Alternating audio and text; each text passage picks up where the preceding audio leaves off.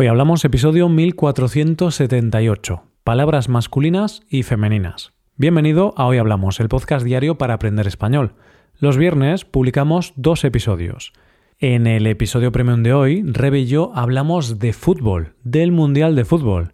¿Quieres escuchar ese episodio y practicar más tu comprensión auditiva en español? Pues hazte suscriptor premium en hoyhablamos.com.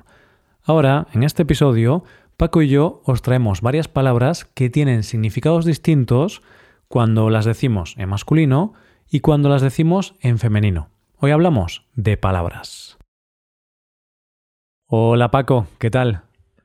Buenos días Roy, buenos días queridos oyentes. Eh, bueno, eh, no sé, bien, bien. ¿Y tú Roy? ¿Qué pasa? Pues yo bien también Paco. ¿Cómo, cómo te va? ¿Cómo te va la vida?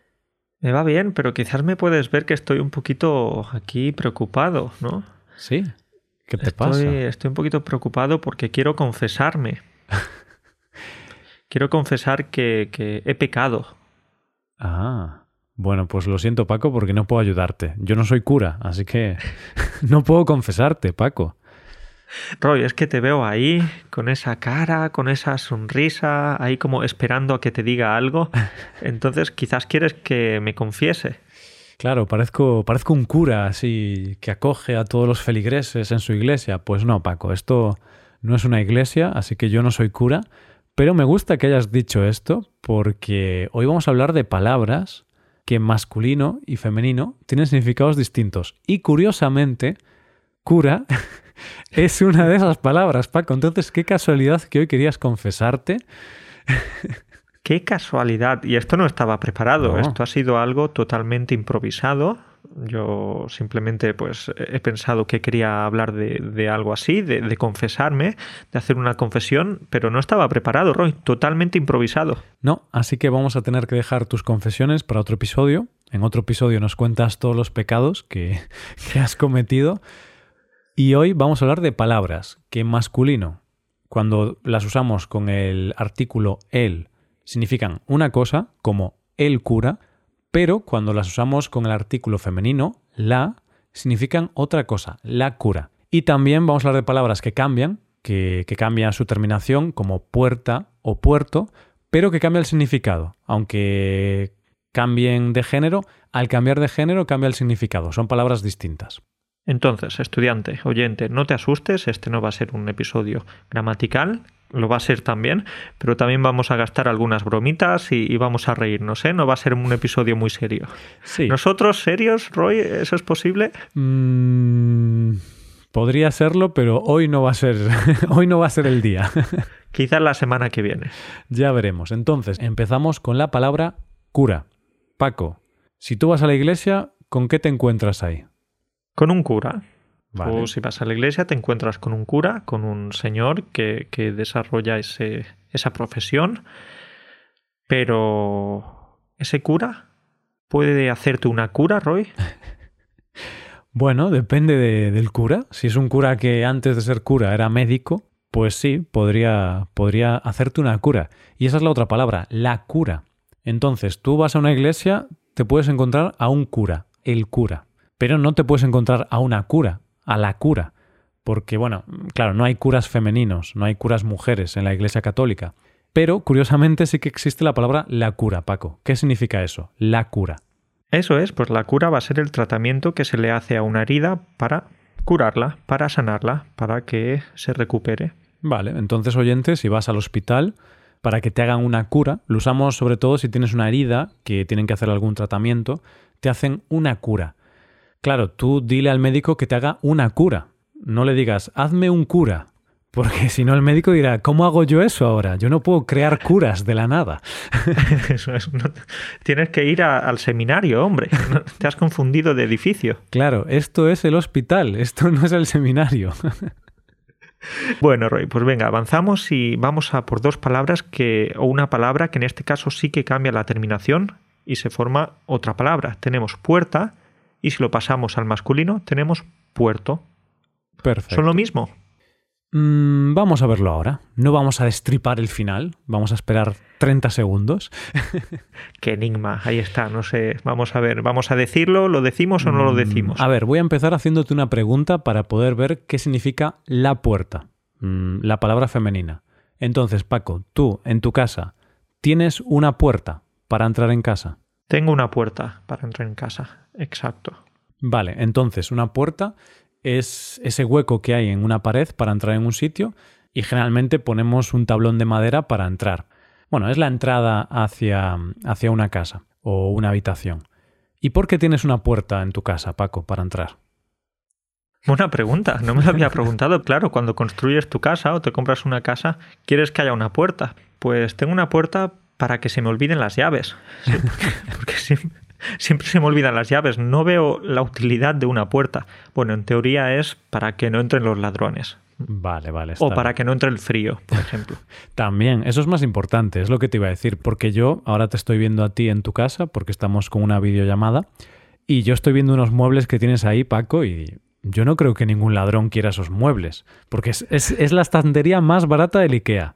La, la Cutrer, creo que se llama. Cutre se La llama Cutre. esa, esa estantería. Roy, te equivocas. No es la estantería más barata del IKEA, es la segunda más barata del Ah, IKEA. bueno, está bien, tú sí que sabes comprar.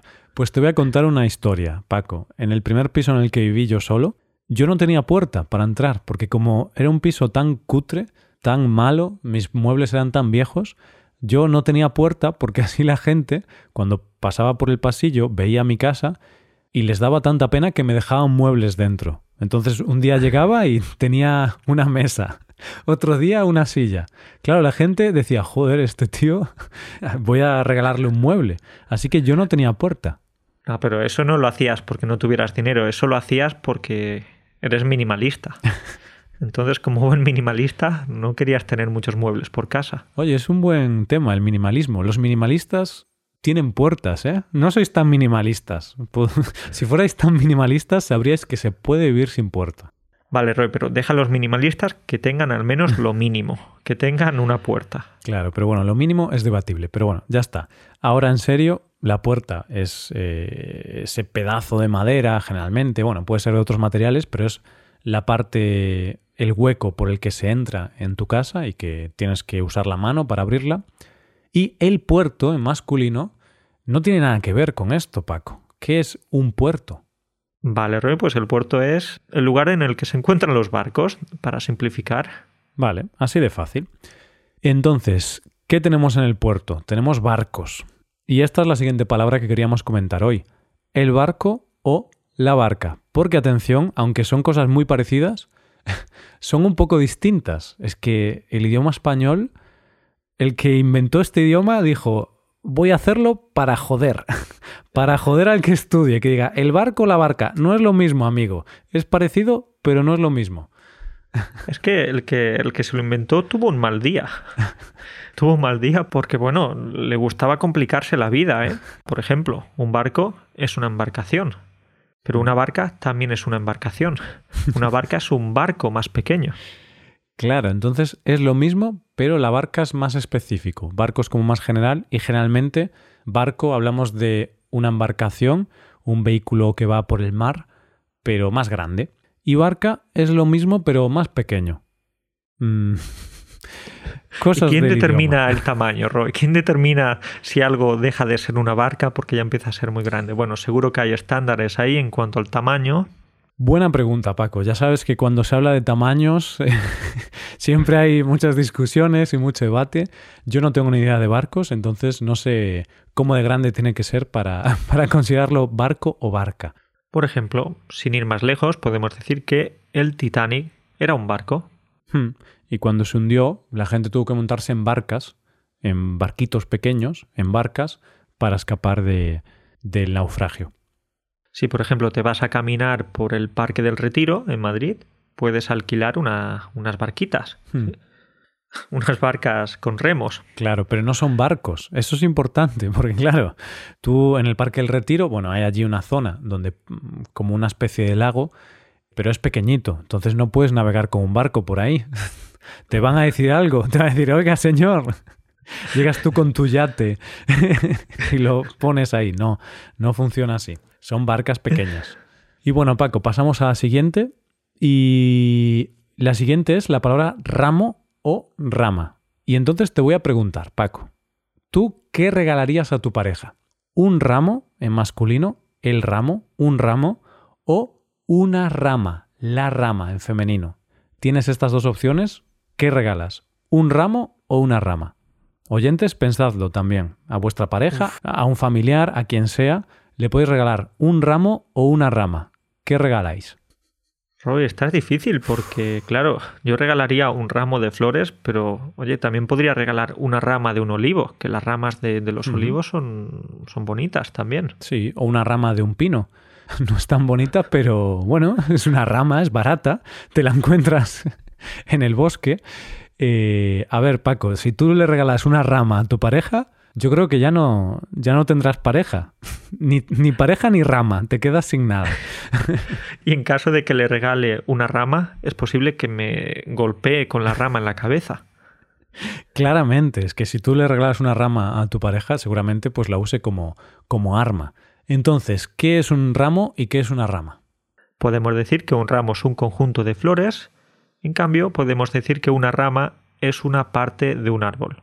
Vale, serían como, como los brazos de un árbol, por decir algo.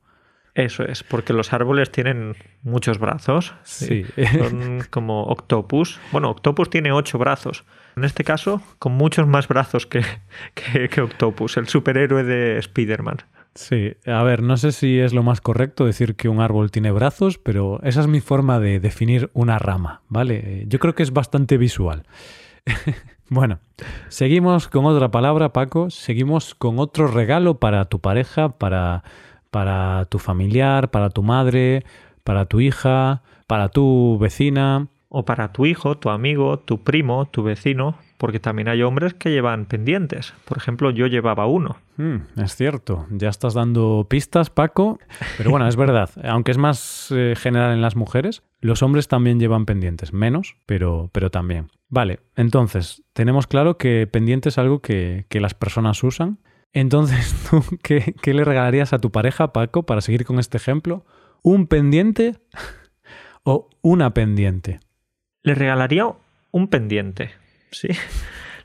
Pero también podría regalarle una pendiente. Claro, es un poco más complicado de regalarle una pendiente. Quizá mi pregunta no, no es la más adecuada.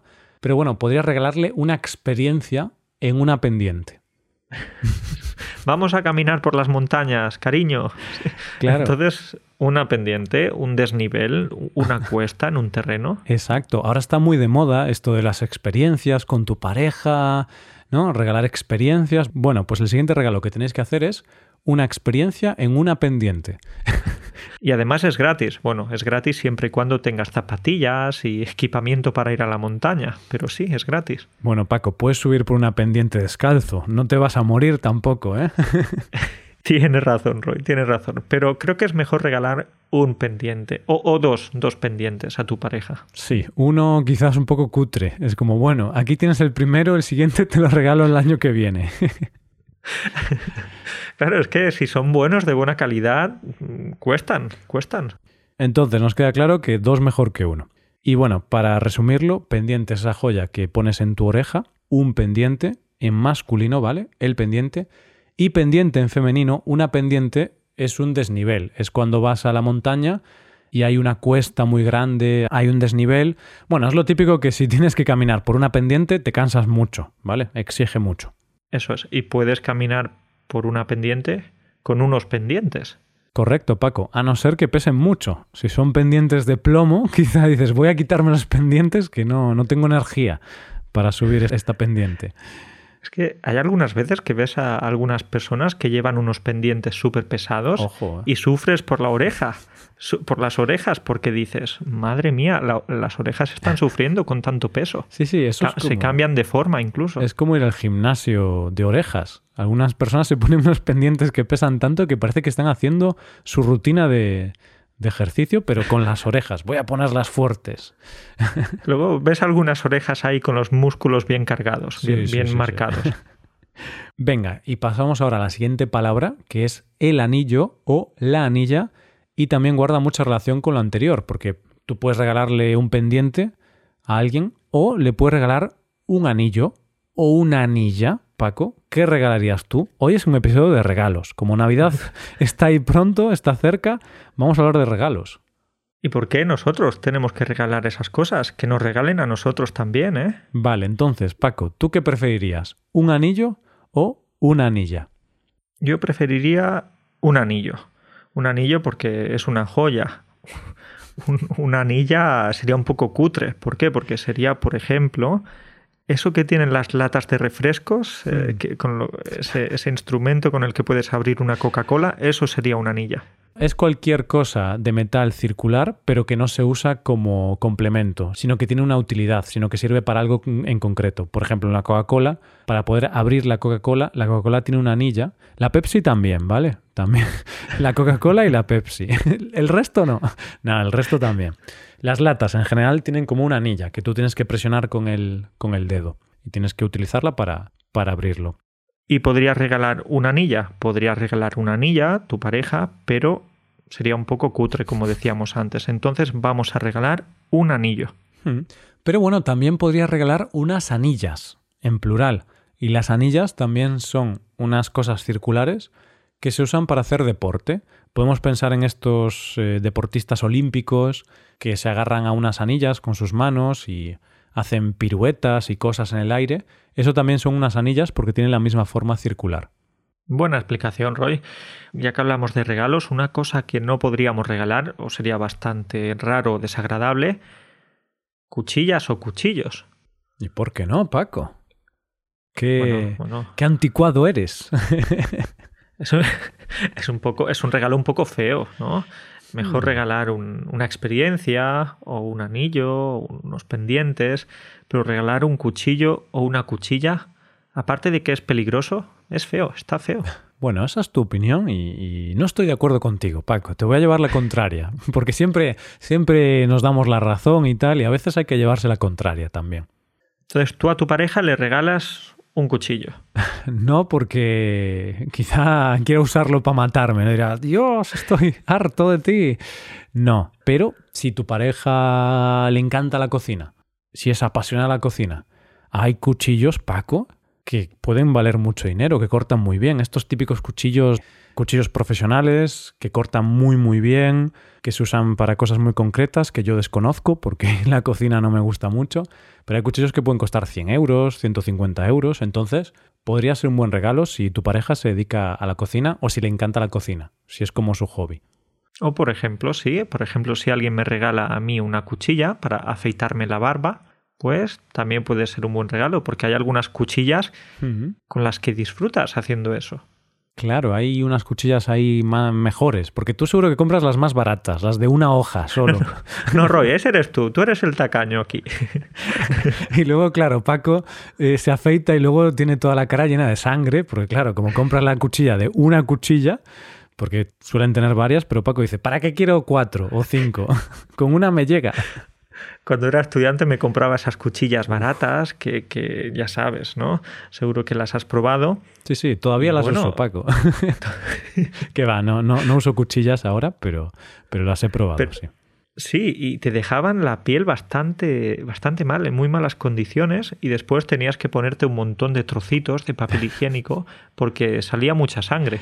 Sí, así es. Entonces, por lo que hemos hablado, más o menos se entiende la diferencia entre cuchillo, el cuchillo masculino, y la cuchilla en femenino. Cuchillo es pues el de la cocina, por ejemplo, que puedes cortar un jamón, puedes cortar un pepino, lo que sea, pero cuchilla es un metal de cortar específico, pero para cortar pelo. Por ejemplo, para afeitarte utilizas una cuchilla, una cuchilla de afeitar en femenino. Ahí estamos. Venga, Roy, pues pasamos a, la siguiente o las siguientes palabras de hoy porque tengo aquí mis dudas. Ya sabes que, me he dado un golpe en la cabeza esta mañana y se me han olvidado algunas cosas. ¿Tú qué te pones en invierno? ¿Un gorro o una gorra? Eh, claro, esta es una pregunta trampa, Paco. Yo no me pongo nada porque soy un, un superhombre. Entonces voy sin nada. Yo en invierno voy desnudo.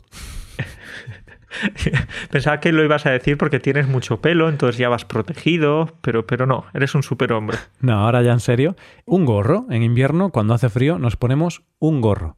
Pero Paco, en verano, para protegernos del, del sol, ¿qué nos ponemos? Una gorra. Nos ponemos una gorra y con la gorra vamos a protegernos la cara. Porque claro, podrías decir, con la gorra te puedes proteger toda la cabeza. Eso ya sería un sombrero. Hmm, curioso, entonces gorro para el frío, que son los típicos gorros de lana, por ejemplo. Gorra para protegernos del sol, pero solo en la cara, porque es la forma que tiene la gorra.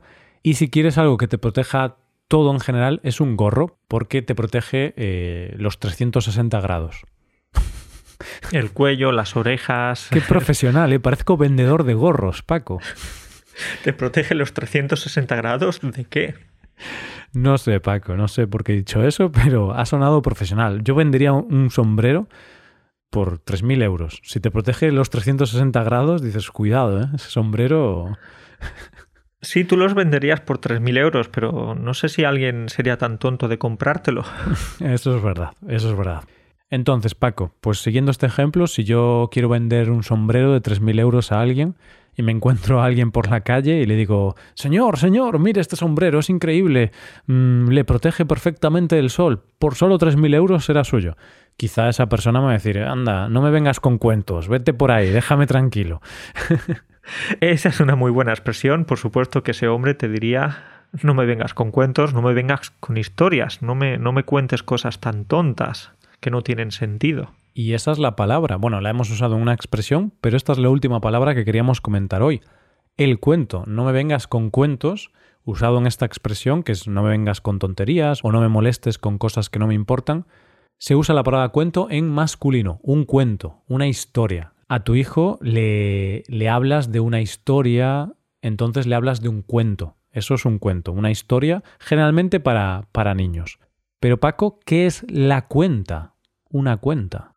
Pues eso es lo que pides cuando quieres pagar o tienes que pagar en un restaurante o en un bar. Por ejemplo, si estás tomándote unas tapas, pues vas a decirle al camarero, perdone, ¿me trae la cuenta? Hmm. Y si no quieres pagar, Paco, ¿qué haces? Si no quieres pagar, tienes dos opciones. Sales corriendo, lo cual no es legal y no es aconsejable ni ético, y la otra opción sería contarle un cuento. Em, puedes empezar a decirle que se te ha olvidado la cartera, que no tienes dinero porque acabas de pagar un tratamiento a una persona pobre o algo así. Claro, contar un cuento, contar una historia inventada, a ver si, si bueno, si se lo traga el camarero y, y te deja ir sin pagar. Pero ahí usas el masculino, cuentas un cuento, no pides la cuenta. Y esta es la última palabra que queríamos comentar hoy, Paco. Así es, Roy, pero una cosita más que añadir, porque por ejemplo la palabra cuenta también se puede utilizar para algún tipo de registro. Por mm. ejemplo, tú tienes una cuenta bancaria o tienes una cuenta en una página web o incluso puedes hacer una cuenta matemática. 3 mm. más 3 es una cuenta. Mm, sí, no sabemos la respuesta a esa cuenta, pero solo para la gente más avanzada. Este no es un podcast de, de números, es un podcast de letras. Exacto. Bueno, pues estas son las palabras. Hay más, ¿vale? Hay muchas más, pero estas son las más comunes, posiblemente, de las más comunes.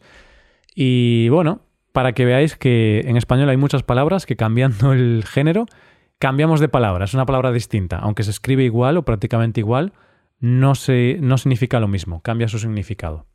Eso es, eso es. Pues bueno, ha quedado un episodio muy didáctico hoy, ¿no? Sí, hoy nos hemos puesto más modo profesor. No hemos sido 100% serios, por suerte, pero quizá más serios que lo habitual, no lo sé.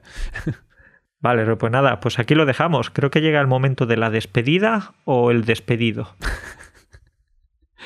Eh, la despedida, ¿vale? Despedido es eh, el participio del verbo despedir y si te han despedido no es nada bueno. Significa que te has quedado sin trabajo. Así que aquí nos despedimos, eh, Roy. Adiós, Paco. Cuídate mucho. Venga, un abrazo para ti y para todos. Hasta luego.